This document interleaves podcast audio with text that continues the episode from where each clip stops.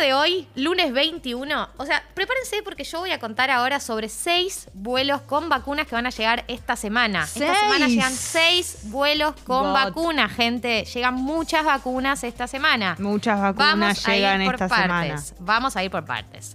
Vacunas AstraZeneca. AstraZeneca. Hoy, lunes 21, llegan 1.139.000 dosis de AstraZeneca y el viernes 25 va a llegar otro millón 189.160. ¿Qué? O sea, más o menos 2 millones y medio de AstraZeneca esta semana. Además, entre lunes y miércoles de esta semana, o sea, entre hoy y el miércoles, llegan 2 millones de dosis de la Sinopharm. 2 millones de dosis de la Sinopharm. Está muy bueno porque si lo digo dos veces se asienta la información en la cabeza de la audiencia. Igual sí, de verdad. Y miércoles y jueves van a llegar dos nuevos, eh, perdón, se van a ir dos nuevos vuelos a Moscú en busca de Sputnik. ¿Esto qué quiere decir? Esa es la más requerida. Sí. No, la Sputnik. Y bueno, la, la pero igual segunda todo, dosis. todo, todo. Sí, la segunda dosis sí, porque Claro. tenemos que aumentar frente a las nuevas variantes, aumentar el ritmo de la segunda dosis. Pero, but, en total, si todos estos vuelos llegan, si tenemos los dos de China, los dos de Estados Unidos y los dos de Moscú, solo esta semana vamos a haber recibido aproximadamente 5 millones de vacunas. Solo en una semana. Esto quiere decir un número súper alto de vacunas para llegar en una semana, lo cual obviamente nos emociona porque significaría acelerar aún más la vacunación que ya tiene un ritmo súper alto. Eh, les recuerdo que ya tenemos eh, a 14 millones de personas, 14 millones 504.810 personas vacunadas con la primera dosis. Esto es el, casi el 32% de las personas vacunadas con la primera dosis. Y tenemos un 8,14% de la población argentina vacunada con la segunda dosis. No está tan mal, empieza a acelerarse también un poco la segunda dosis. Estaría bueno llegar a un 10% con segunda dosis, empezar a, a elevar el ritmo de segunda dosis. Pero todos sabemos que la campaña del gobierno es primera dosis para todos o Sí. todas, o la mayor cantidad de gente que se pueda. Em, esta semana, eh, el ministro de Salud de la provincia de Buenos Aires, Daniel Golán, habló de la campaña de vacunación y dijo lo siguiente: al ritmo que vamos, prácticamente vamos a estar con toda la población mayor de 18 años vacunada con una primera dosis para septiembre.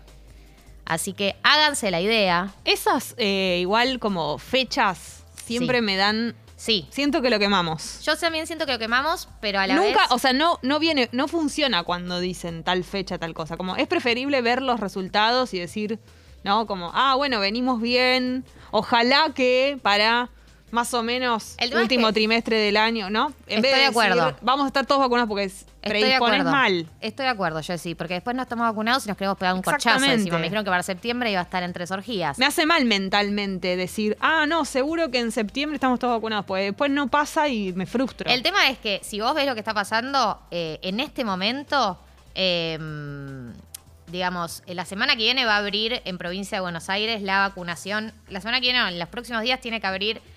No, la semana que viene, por ahí, la- eh, tiene que abrir la vacunación para menores de 40. En provincia de Buenos Aires están vacunando ya más 40, ¿no? La inscripción para más 40 sin comorbilidades. En Ciudad Autónoma de Buenos Aires, esta semana se abre la inscripción de personas de entre 40 y 44.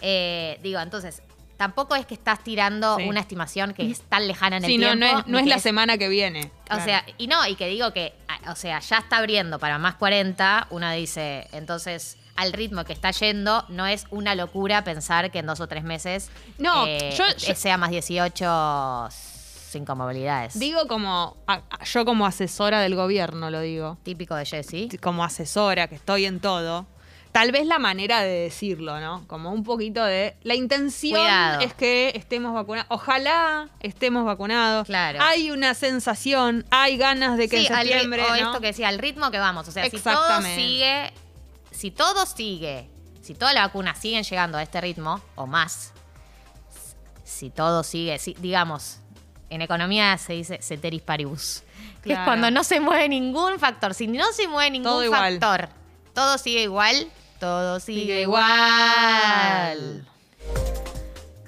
Debería pasar esto, sí. Bueno, tomémoslo con pinzas. Jessy, la verdad, tomo lo que estás diciendo, lo tomo como recomendación y Mira, lo traslado Alberto. a la audiencia. Yo ya no sé cómo decírtelo. Yo tampoco sé cómo decírtelo, pero igual eh, tomo lo que decís y vamos a decir si todo sigue igual, debería suceder esto.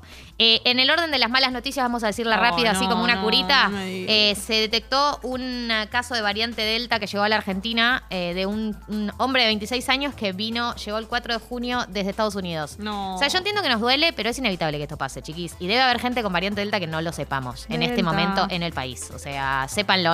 Porque además salió un estudio el otro día que el 40% de los argentinos que llegan del exterior no hacen la cuarentena y muchos no se deben ni testear. Digo, hay cosas que no podemos controlar en el mundo. Como por ejemplo, si llega la variante Delta, si la persona que le querés dar te quiere dar, si tus amigos van a estar presentes. Todas esas cosas no se pueden controlar.